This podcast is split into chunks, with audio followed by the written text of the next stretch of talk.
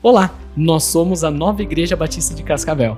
Você ouvirá agora uma de nossas mensagens que foi ministrada em nossas celebrações. Fique à vontade para curtir, compartilhar e nos seguir em nossas redes sociais, arroba Cascavel. Não desista da sua família. Esse é o tema dessa palavra, vamos orar. Pai, que o Senhor abençoe essa palavra, os nossos corações. Queremos receber de Ti, Senhor do Teu Espírito Santo em cada coração aqui, em nome de Jesus. Amém. A família está em perigo. Satanás tem atacado com muita força as famílias. Por isso que nós consideramos esse mês trabalhar princípios do reino de Deus sobre a família. O que Deus pensa, como deva ser a família para a gente buscar isso, para a gente ter força para vencer essa guerra. A nossa luta não é contra a carne nem contra o sangue, mas contra principados e potestades do mal que operam na região celestial. Diz a palavra lá em Efésios capítulo 6. A conclusão que eu tenho chegado, tantos anos trabalhando com pessoas, nós temos chegado a essa conclusão, cuidando, ajudando a cuidar. Não existe família perfeita, mas existe família restaurada. Amém? E eu tenho visto alguns pais preocupados em pôr filho neste mundo. Inclusive pais pensando assim: será que vale a pena pôr filho neste mundo tão perverso? Nesse mundo onde Satanás está operando de uma forma tão grande para desconstruir a família que Deus criou, para desviar os filhos para jogar os filhos nas, do, nas drogas, na perversão, na imoralidade sexual. E eu estava falando sobre Deus, é, com Deus sobre isso, e Deus trouxe a minha memória e falou ao meu coração: Filho, isso sempre existiu. Vá para a Bíblia e você vai ver, na palavra de Deus. E eu comecei a pensar desde o início, lembrando de cada passo. Quando Adão e Eva pecaram, saíram do jardim, Deus tirou ele e eles foram agora para uma realidade onde no mundo opera Satanás, o príncipe deste mundo, porque o pecado venceu. E a partir do momento que Adão e Eva agora estão numa nova realidade, longe da presença de Deus, primeiro filho, Caim, segundo filho, Abel, o filho mais velho mata o filho mais novo. Você já imaginou a dor de um pai e de uma mãe? Isso lá no início já, quando estava começando tudo. Os pais, aqueles pais já enfrentam uma dor profunda, que é ver um irmão matar o outro irmão. Quando os pais veem os filhos um demonstrando amor pelo outro, é uma das coisas mais gloriosas que um pai pode sentir. Quem tem filho aqui, levanta o braço. Quem tem um filho? Um, um filho. Quem tem dois, três, quatro, está diminuindo. Cinco. Ou o pessoal tem vergonha de levantar a mão, ou porque não tem mesmo. Mas no culto, cultos anteriores tinha gente que tinha cinco filhos. Eu não achei ninguém com seis. Mas esse parou no quatro. É isso mesmo? Só quatro? Ninguém tem cinco?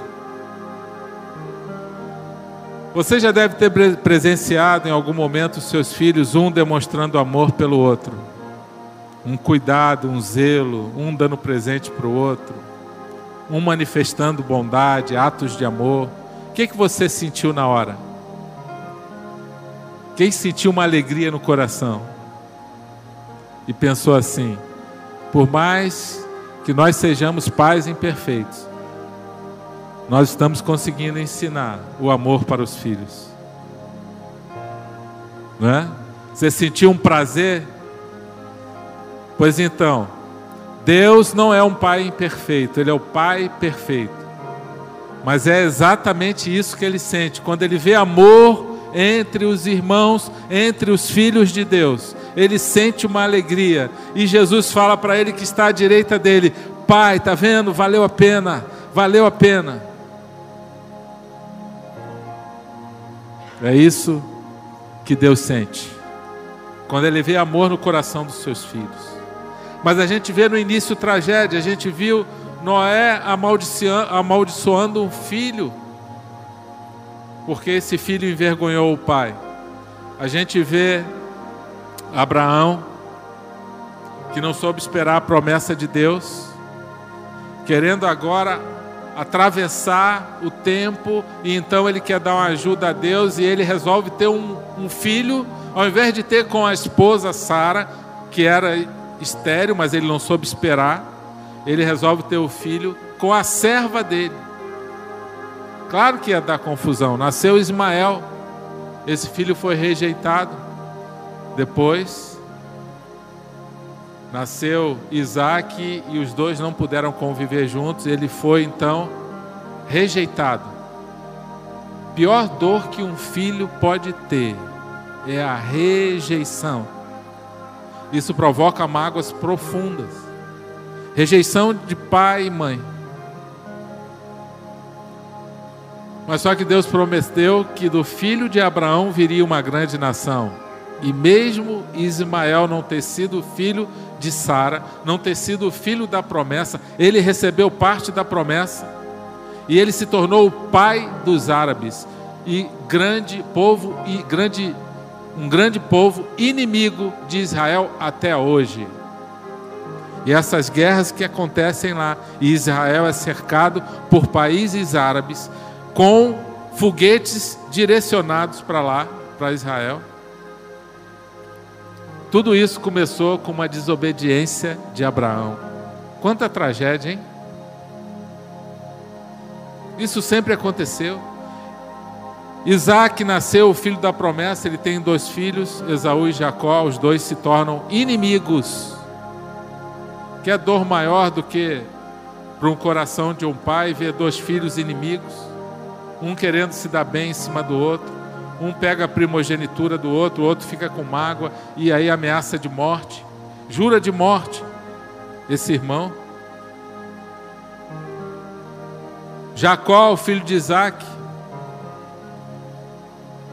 tem vários filhos, mas só que ele tem um filho preferido chamado José.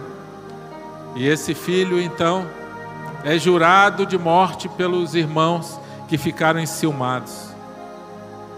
Mas eles, ao invés de matar o irmão, eles fizeram algo que eles queriam receber. Então, algo, através da vida de José, eles decidem vender, pegam o dinheiro, ficam com o dinheiro, mas diz para o pai de, de o pai deles, Jacó, que ele foi morto que José morreu para curtirem a dor do pai. Você já imaginou os filhos curtindo uma dor que o pai está sentindo? Existe coisa pior? Existe, pode existir coisa pior numa família?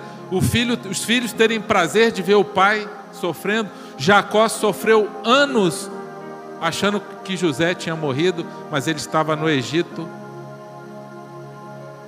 como escravo e depois se, se, se tornou governador do Egito, pela mão poderosa de Deus.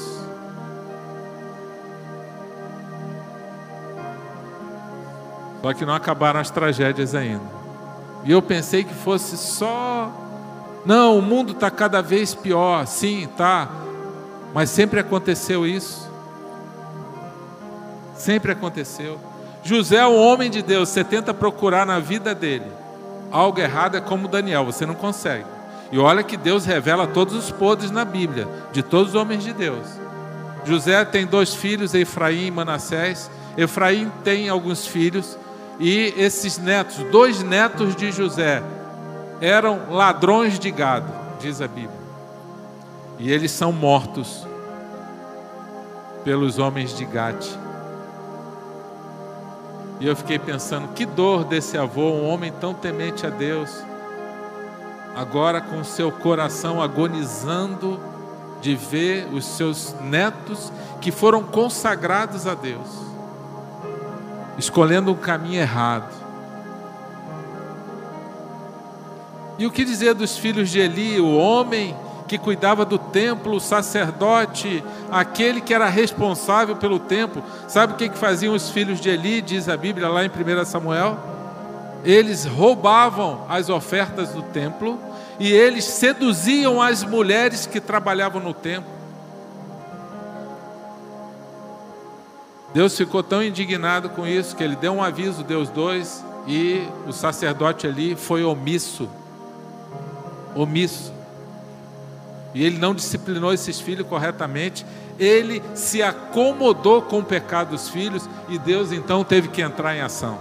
E Deus falou: Eli, porque você foi omisso e você não teve, você resolveu respeitar mais os seus filhos do que a mim, então eles vão morrer para você lembrar sobre o temor de Deus e como tratar as coisas de Deus, como honrar o Deus Todo-Poderoso e eles morrem no mesmo dia, os dois filhos. Quando Eli fica sabendo dessa notícia trágica, na, na, na, hora ele cai morto no chão, ele tem tipo um infarto, diz a Bíblia ali, e ele cai duro no chão. Quanta tragédia. Mas aí surge Davi. Não, Davi é o homem segundo o coração de Deus. Esse vai ser o pai perfeito, o marido perfeito, vai ser aquele que vai, porque ele tem um coração temente a Deus, e ele então vai ser o homem de Deus, o melhor marido, o melhor pai. Será que aconteceu isso mesmo? Davi pega a mulher de um homem fiel a Deus, Urias. Quando ele está no palácio, quando ele devia estar guerreando, na ociosidade, Satanás opera na mente dele. E diz o texto, quando ele devia estar guerreando, como os reis iam guerrear na primavera, ele decide ficar no palácio ocioso. Quer ver coisa pior para um homem é ociosidade. Ativa um espírito de imoralidade no homem terrível. E nós aqui na igreja temos uma fórmula que a gente sempre tem que lembrar: homem mais ociosidade é igual a imoralidade. Ou vai cair na, na pornografia, daqui a pouco vai querer fazer o que está vendo lá na pornografia, e a pornografia tem arrebentado muitos homens e muitas famílias.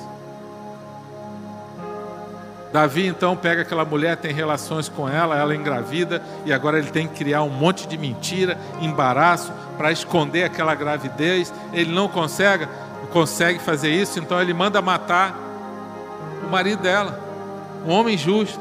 Deus ficou indignado com isso. E ele pega aquela mulher, depois que agora a viúva pega a viúva para ele, e Deus ficou indignado com isso.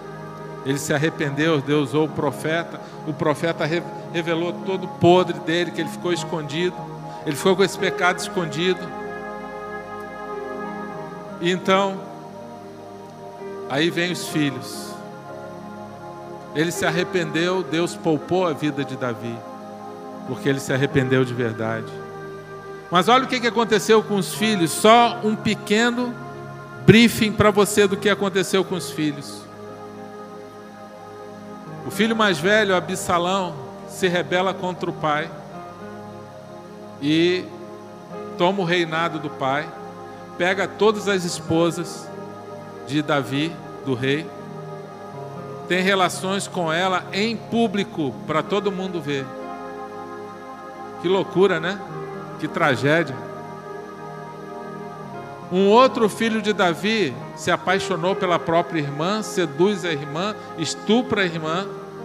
Davi se omite, não toma as providências que tinha que ter tomado, não disciplina o filho. O filho mais velho, Absalão, toma as dores da irmã, vai lá e mata o irmão. Existe dor pior do que essa? É muita tragédia.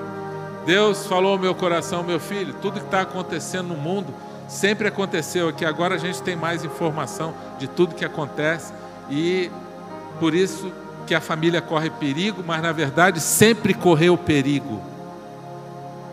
Porque Satanás nunca poupou a munição dele, toda a força dele para atacar a família. Porque ele sabe que a família é um projeto de Deus. A família é um lugar de amor, mas é um lugar de feridas, de marcas dolorosas. É um lugar, se não houver realmente os princípios de Deus ali operando na família, corações transformados, vai haver muitas feridas, muitas mágoas, muita rejeição e muitas dores. Quem poderá nos socorrer diante dessa situação? A família corre perigo, só Jesus pode entrar nessa hora e mudar a nossa história. Eu quero aproveitar esse livro aqui e falar para você aqui na introdução. Tem algumas estatísticas. O IBGE diz que o número de divórcios no país cresceu 75% em cinco anos.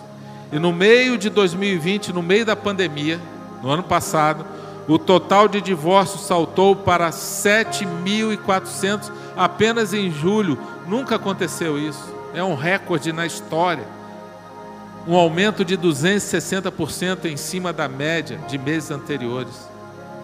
A infidelidade conjugal está se tornando uma epidemia perigosa. Os homens, entre os homens, o percentual daqueles que dizem já ter traído pelo menos uma vez na vida chega a 70%. Entre as mulheres, o número é de 56%. Uma pesquisa realizada recentemente com mais de 3 milhões de crianças concluiu que 14% das crianças são filhos de pais solteiros e 40% viverão em um lar separado antes de atingir a idade de 18 anos. Nós não vamos entrar nessa pesquisa, amém? Essa profecia maligna aqui de que os filhos, 40%, 40% viverão em um lar separado antes de atingirem a idade de 18 anos, não vai chegar aqui. Nós temos mais de 500 crianças na igreja. Quantos lares tem aqui na igreja? Quantas famílias? Nós repudiamos isso aqui em nome de Jesus e nós declaramos que os lares não serão separados, que o inimigo não vai ter poder para separar. E esses filhos não viverão, não verão os seus pais separados, que é uma das maiores dores de um filho, é ver os seus pais separando. É o que causa mais desestabilidade emocional, insegurança nas crianças, é ver os pais se separando.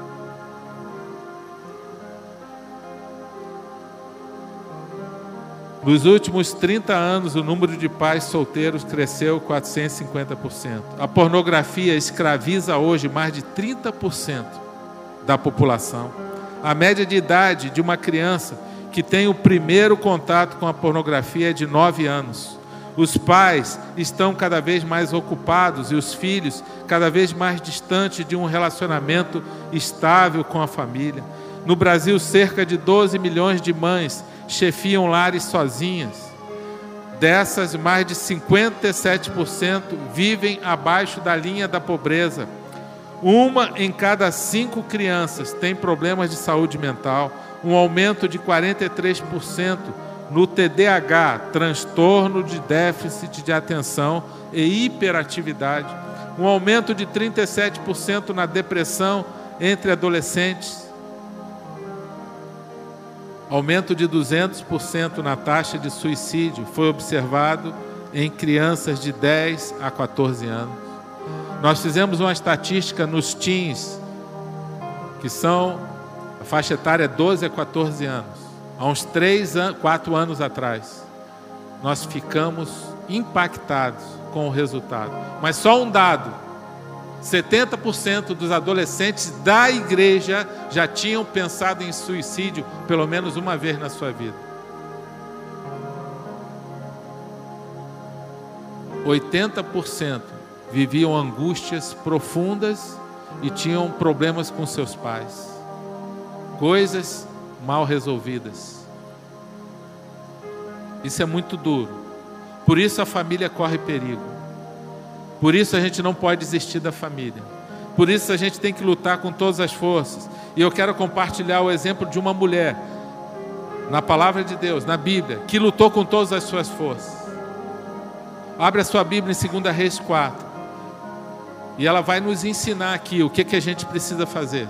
Deus usa a vida dessa mulher para lutar pelos nossos filhos, lutar pelo casamento, lutar pelos irmãos, lutar pela família biológica que Deus te deu, lutar pelos seus pais. Segunda Reis 4. Certo dia, a mulher de um dos discípulos, dos profetas, foi falar a Eliseu: Teu servo, meu marido, morreu e tu sabes que ele temia o Senhor, mas agora veio um credor que está querendo levar meus dois filhos como escravos. Então, essa mulher era casada com um homem de Deus, o texto fala que ele era um homem temente, temia o Senhor. E esse homem morreu e deixou uma dívida para ela. Uma dívida alta que ela não tinha como pagar. E o credor veio buscar agora o dinheiro e queria levar os dois filhos como pagamento dessa dívida, que seriam escravos para pagar essa dívida. O profeta Eliseu pergunta para ela: Como eu posso ajudá-la? Diga-me o que você tem em casa. E ela respondeu: Tua serva não tem nada além de uma vasilha de azeite. Então disse Eliseu: Vá pedir emprestadas vasilhas a todos os vizinhos, mas peça muitas. Depois entre em casa com seus filhos e feche a porta. Derrame daquele azeite em cada vasilha e vá separando as que você for enchendo.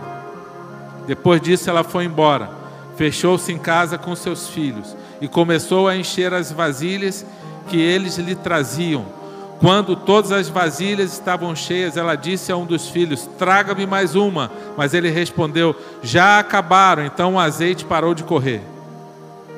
Ela foi e contou tudo ao homem de Deus, que lhe disse: Vá, venda o azeite e pague suas dívidas, e você e seus filhos ainda poderão viver do que sobrar. Amém? O que essa mulher nos ensina? Nos ensina a lutar a não desistir. Só que ela percorre um caminho. Ela está com um grande problema. Um marido que era temente a Deus, mas não soube não soube administrar, não soube pensar no futuro, não soube pensar que ele poderia um dia deixar essa família, essa esposa, esses filhos numa situação difícil. E ele morreu e deixou essa bomba agora na mão da mulher. Mas ela vai e busca a pessoa certa. Ela faz o caminho correto. Ela, ela tinha uma esperança em Deus. Ela poderia ter desistido. Os filhos vão embora. Ah, estou sem forças. Ah, não aguento mais. Vou me entregar. Vou desistir vão trabalhar, vão ser escravos, e eu vou me jogar numa cama e esperar a morte, porque já não me resta mais esperança. Ela fez isso? Não. Ela foi buscar uma saída, ela foi buscar ajuda, e ela procurou a pessoa certa. E ela falou: preciso de socorro, preciso de um milagre, eu preciso de ajuda. E a ajuda veio. E não foi algo extraordinário, o profeta Eliseu não fez uma oração extraordinária, não fez algo impactante que pudesse gerar, não desceu um anjo ali, não foi um milagre extraordinário. Ele simplesmente falou: vá para casa, arrume vasilhas Peça aos vizinhos, arrume o máximo de vasilhas e pegue esse pouquinho de azeite que você tem e vai despejando essas vasilhas. Sabe o que, que a gente aprende aqui? Multiplicar o azeite, Deus é que faz, mas procurar as vasilhas, preparar as vasilhas, somos nós. Você quer ver um milagre na sua família? Deus é que vai mudar o coração. Não vai ser porque você fala. Presta atenção nisso. Não adianta você falar, está comprovado isso. Não é porque você vai falar, que você vai ameaçar, que você vai fazer, ninguém muda por causa disso. É porque você precisa mudar primeiro. E você precisa agora obedecer. Essa mulher obedeceu. Ela foi fazer o que Deus falou, usou o profeta para falar com ela. E a graça de Deus desceu. E fez o milagre, mas ela teve que obedecer, ela teve que correr atrás das vasilhas, ela teve que depois reunir os filhos em família, fechar a porta, ir lá e fazer o trabalho que o profeta ensinou a fazer. E naquele momento, naquela família trabalhando, aquela família em comunhão, Deus fez algo sobrenatural. Mas não acabou ainda. Deus falou: agora você vai pegar esse azeite e vai vender. Poxa Deus, mas o senhor não podia fazer algo mais fácil para a viúva? Já estava sofrendo tanto. O senhor não podia tocar o coração de um homem generoso para dar esse dinheiro para ela? O senhor não podia fazer aparecer um pacote de dinheiro na casa dela e ela tropeçar naquele pacote e ver aquele monte de dinheiro e falar: Olha, Deus mandou. Claro que Deus poderia fazer isso, ele é, ele é o dono de tudo, Ele é soberano, mas não é assim que Ele opera normalmente. Ele quer que a gente seja parte do milagre. Diga para o seu irmão aí: Você é a parte do milagre. Você é a parte do milagre. Nós somos parte do milagre para a gente lembrar bem como aconteceu, para a gente dar a nossa cota de participação. A gente vai ter que se esforçar naquele milagre que a gente quer ver, a gente vai ter que fazer a nossa parte, nós vamos ter que vender o azeite. Porque aquilo que a gente participa, aquilo que a gente atua, aquilo que a gente se esforça, aquilo que a gente rala para conquistar, a gente atribui valor. Deus derrama a graça, Deus faz, Deus muda o coração, Deus multiplica o azeite. Mas nós vamos ter que encher as vasilhas e vamos ter que vender o azeite. Amém? Sabe o que, é que Deus está falando? Você quer ver milagre na sua família? Você quer ver a graça de Deus na sua família? Você precisa participar ativamente nesse processo. Você quer ver um milagre no coração do teu marido? Você precisa participar ativamente. Deus diz como? 1 Pedro 3:1 Se o seu marido não obedece a palavra, ele pode ser ganho sem palavras, através da sua atitude honrosa e respeitosa, através do seu espírito manso e tranquilo, que é de grande valor para Deus. Você não precisa falar, você não precisa ameaçar, você não precisa ficar no ouvido dele falando o tempo todo que quer que ele faça isso, que quer que ele obedeça a Deus, que quer que ele cumpra a palavra. Não, é Deus que vai multiplicar o azeite. É Deus que vai dar o clique no coração dele. É Deus que vai mudar a história dele. Eu nunca vi uma mulher conseguir mudar a história de um homem. Eu nunca vi um homem conseguir mudar a história de uma mulher. Sabe como Deus consegue mudar, usar a vida do homem para mudar a história de uma mulher? Efésios 5 quando ele começa a amar essa mulher como Cristo amou a igreja, a ponto de purificá-la, santificá-la, porque a vida do homem santifica a vida da mulher, e a vida da mulher santifica a vida do homem, está em 1 Coríntios 7. Você se santifica primeiro daqui a pouco seu marido está sendo impactado com aquilo ali. Você se santifica primeiro, daqui a pouco a sua mulher está sendo impactada com aquilo ali. É o único relacionamento que os dois se tornam um. Quando um se torna santo, o outro é impactado com essa santidade, porque eles são um. É o único. Homem e mulher se tornam um no casamento. Pai não se torna um com o filho, mãe não se torna um com o filho. Só no casamento, um santifica a vida do outro. É um milagre do Senhor. E Deus fala que isso é um mistério. Está em Efésios 6, ele fala: Eu estou falando de Cristo e a igreja. Ele compara o casamento com Cristo e a igreja. É algo muito profundo. Essa mulher dá um exemplo para nós de coragem, de força, de temor a Deus, de perseverança, de não entregar os filhos dela para aqueles que queria ganhar dinheiro, que se aproveitou, provavelmente era um agiota, e não era um homem temente a Deus, porque Deus, inclusive, condena na Bíblia a agiotagem. Se tem um agiota aqui, pare de emprestar dinheiro a juros, porque Deus vai tomar todo o teu dinheiro. Eu já vi irmãos emprestando dinheiro a juros para outro irmão. Vai lá ler o Salmo 15, vai ler lá em Deuteronômico, Levítico, várias passagens que falam sobre isso. Você pensa que vai ganhar, mas Deus vai te tirar lá na frente. Você está se aproveitando da dor de um irmão para ganhar em cima da escassez dele, para tirar dele. Deus vai tirar de você, porque você está em desobediência à palavra de Deus.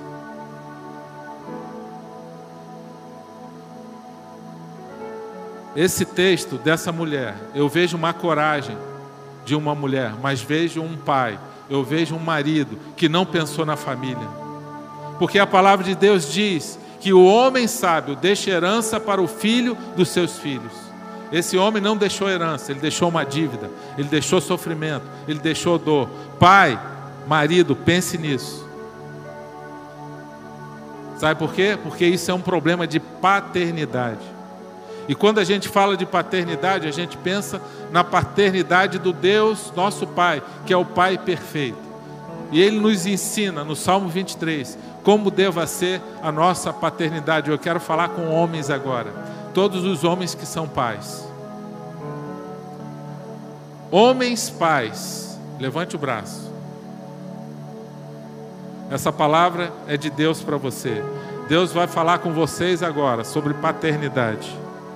De repente você não teve um referencial de paternidade.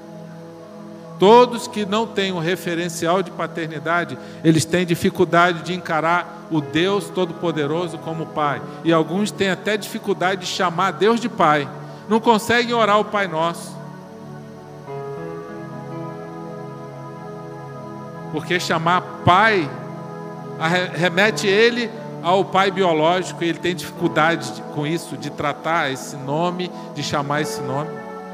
Mas Deus nos ensina sobre a paternidade do Pai perfeito. E ele quer transferir agora para o Pai biológico a paternidade de Deus. Qual é os princípios do reino de Deus sobre paternidade?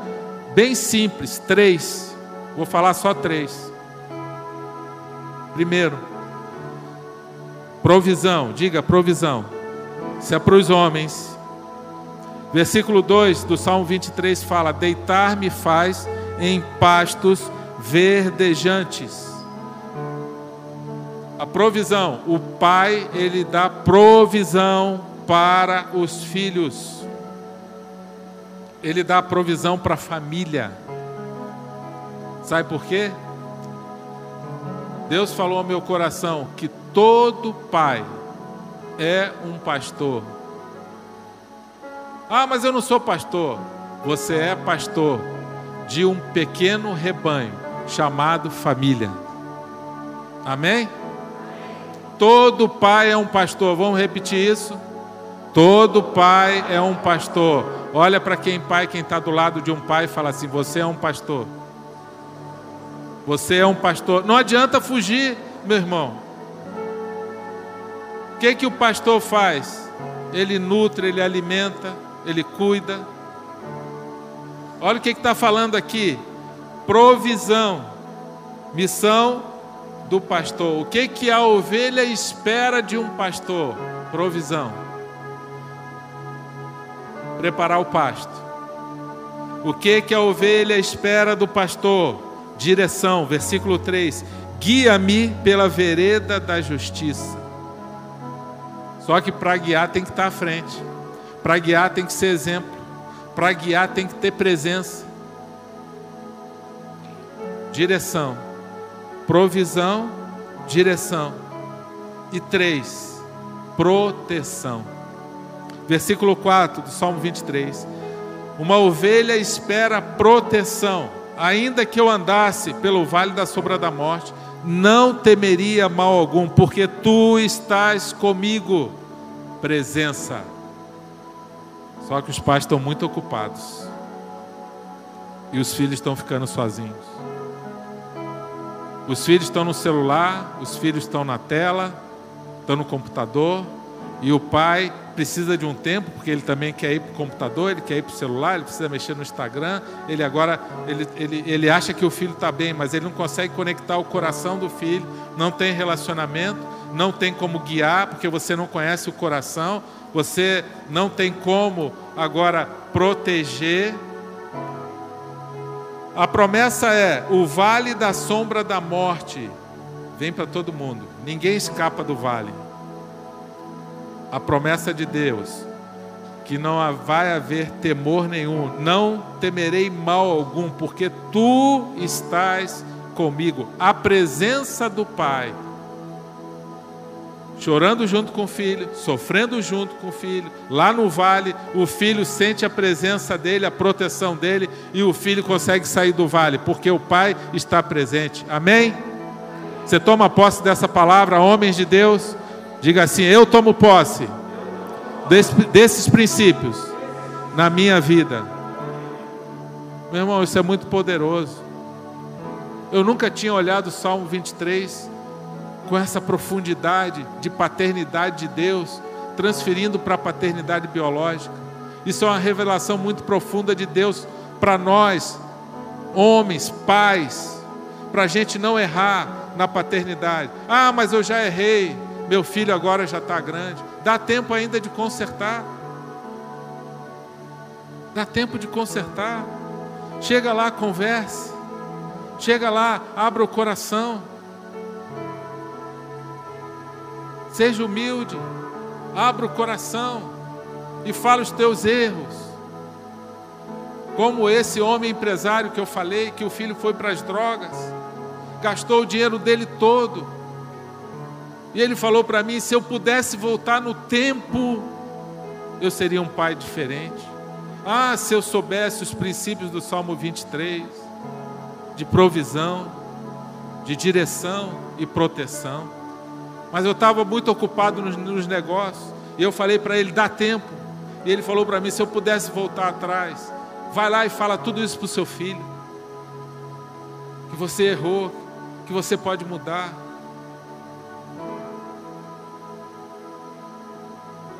Para Deus não interessa o nosso passado, interessa agora o que a gente vai firmar com Ele a partir de agora. Mas muita gente precisa ter o seu coração transformado e é só Cristo que faz isso.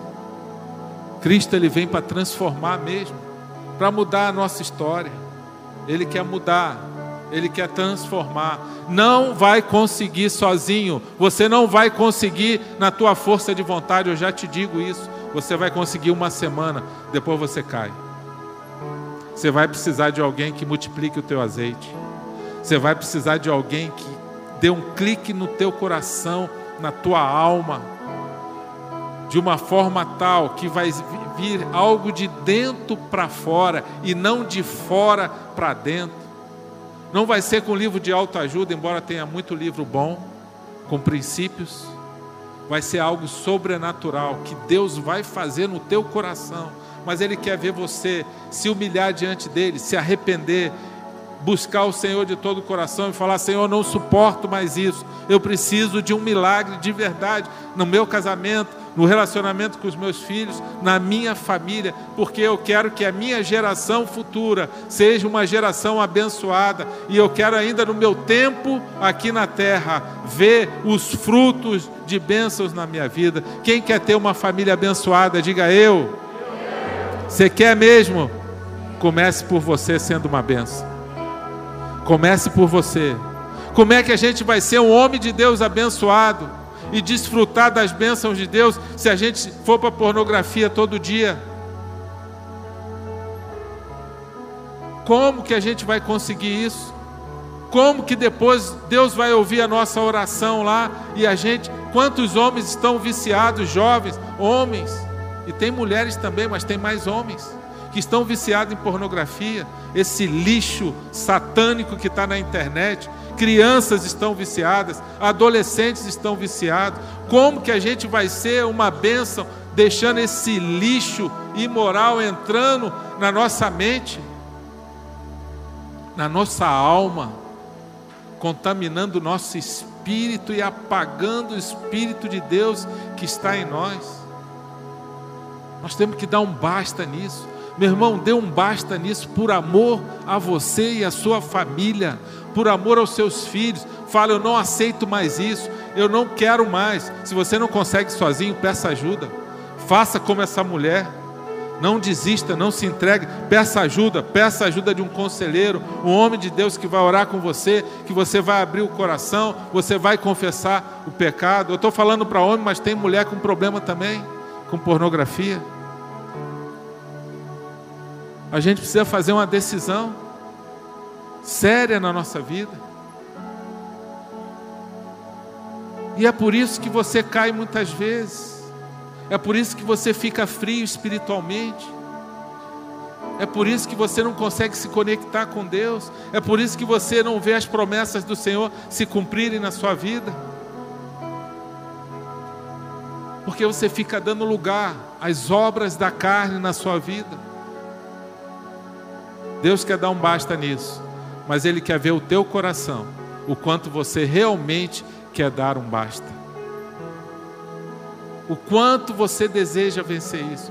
Enquanto você não estiver chorando, enquanto você estiver curtindo a imoralidade, a mentira, a desonestidade, o Senhor não vai agir na tua vida. Ele vai querer ver um quebrantamento verdadeiro, sentindo nojo do pecado uma tristeza profunda de pecar contra Deus, inclusive de ver os seus filhos sofrendo pelo seu pecado. Eu não acredito em maldição hereditária, mas eu acredito numa influência geracional, inclusive está nesse livro aqui. Tem um capítulo que fala sobre influência geracional. Nós não acreditamos em maldição hereditária, porque Cristo já levou, em Gálatas 5 fala que ele levou toda a maldição na cruz, no madeiro. Ele se tornou maldito no nosso lugar. Mas quer saber de uma verdade? Satanás perdeu porque Cristo entrou. Ele quebra a maldição. Mas toda vez que Jesus liberta, Satanás ele vem para tentar recuperar o território perdido. Aí vem a influência geracional. Aquilo que você condenou nos seus pais, você que teve um pai alcoólatra, você condenou o seu pai, você julgou. Se você não vigiar, você vai sofrer a mesma influência. Por causa do pecado. Ao mesmo tempo que Cristo entra na sua vida, existe uma fluência, uma tendência geracional, inclusive de espíritos malignos operando. Mas Jesus quebra tudo isso. Porque para Deus não interessa o nosso passado, Ele quer ver a partir de agora. Amém? Vamos ficar de pé. Deus quer fazer grandes milagres aqui, na sua vida, na sua família. Dê um passo de fé, tome uma decisão. Fale com o Senhor: Senhor, eu quero que a minha família seja uma benção. Eu quero lutar pela minha família. Eu não quero desistir da minha família. E eu quero que comece em mim o milagre que o Senhor quer fazer. Tem casamentos que precisam ser restaurados. O Deus traz o amor de volta no casamento. A gente já viu acontecer aqui na igreja. Casais que foram restaurados de uma forma tão profunda que Deus trouxe o amor de volta, aquele lá do início casais que tinham se divorciado, divorciado e casaram de novo. Tem uns três casais aqui na, na nossa igreja que eles divorciaram e casaram de novo com a mesma pessoa. Deus resgatou o amor, Deus quer resgatar a família. Porque o nosso Deus é um Deus de milagre, é um Deus que multiplica bênçãos, e Ele quer fazer isso na sua vida. Mas Jesus precisa estar na sua vida, sem Ele não tem presença de Deus, é uma condição que Deus colocou só em Cristo Deus vai se manifestar. Ele é o caminho, Ele é a verdade e Ele é a vida. Ninguém chega ao Pai se não for por Ele. Ele é o mediador entre Deus e o homem. Você precisa receber a Cristo, você precisa se render a Ele, você precisa conhecer Jesus. Quero orar pela sua vida. E eu quero te dar a oportunidade para você entregar o seu coração a Jesus, de verdade coração de coração sincero. Você precisa reconhecer que só Jesus vai multiplicar esse azeite. Só Jesus vai derramar a bênção sobre a sua família. Você precisa dele. Sem ele nada podemos fazer, a Bíblia diz. Por isso entregue teu coração agora a Jesus. Fala assim, Jesus, eu entrego a minha vida a ti. Faz uma oração simples. Senhor, eu entrego o meu coração, a minha vida a minha família em tuas mãos. Abençoa a minha casa, a minha família. Ore de coração sincero. Pai, nós oramos agora pela tua igreja, todas as famílias que estão aqui representadas. Nós clamamos a Deus que o Senhor venha fazer milagres, derrama a tua graça, traz cura nos casamentos, traz curas nos relacionamentos, cura a alma dessas pessoas, Senhor, cura as feridas, cura os traumas do, do passado.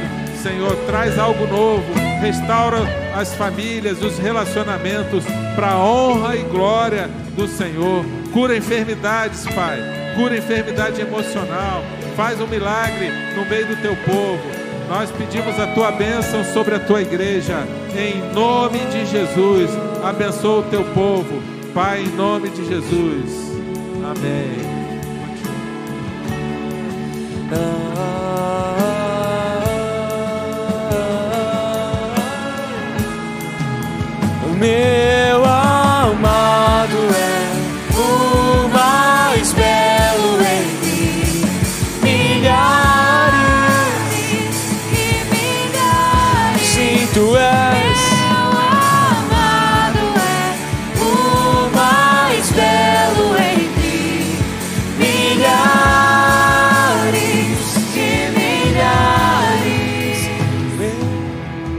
Obrigado por esse culto, obrigado por cada pessoa, por esse dia que foi tão intenso, Pai. Mas por estar na tua presença, nós nos alegramos de ver vidas sendo impactadas, transformadas. Obrigado, Pai. Abençoa a tua igreja, cuida, Senhor, do teu povo, cuida dos casamentos, das famílias. Obrigado, Pai, que a graça de Deus, o amor de Jesus e a comunhão do Espírito Santo de Deus esteja sobre todo o povo de Deus dessa igreja. Em nome de Jesus. Amém. Pode aplaudir o Senhor. Obrigado, Pai. Deus te abençoe e vá na paz do Senhor. Uma boa semana para você. Obrigado. Vá na paz do Senhor. Deus te guarde e te proteja. Em nome de Jesus. Amém.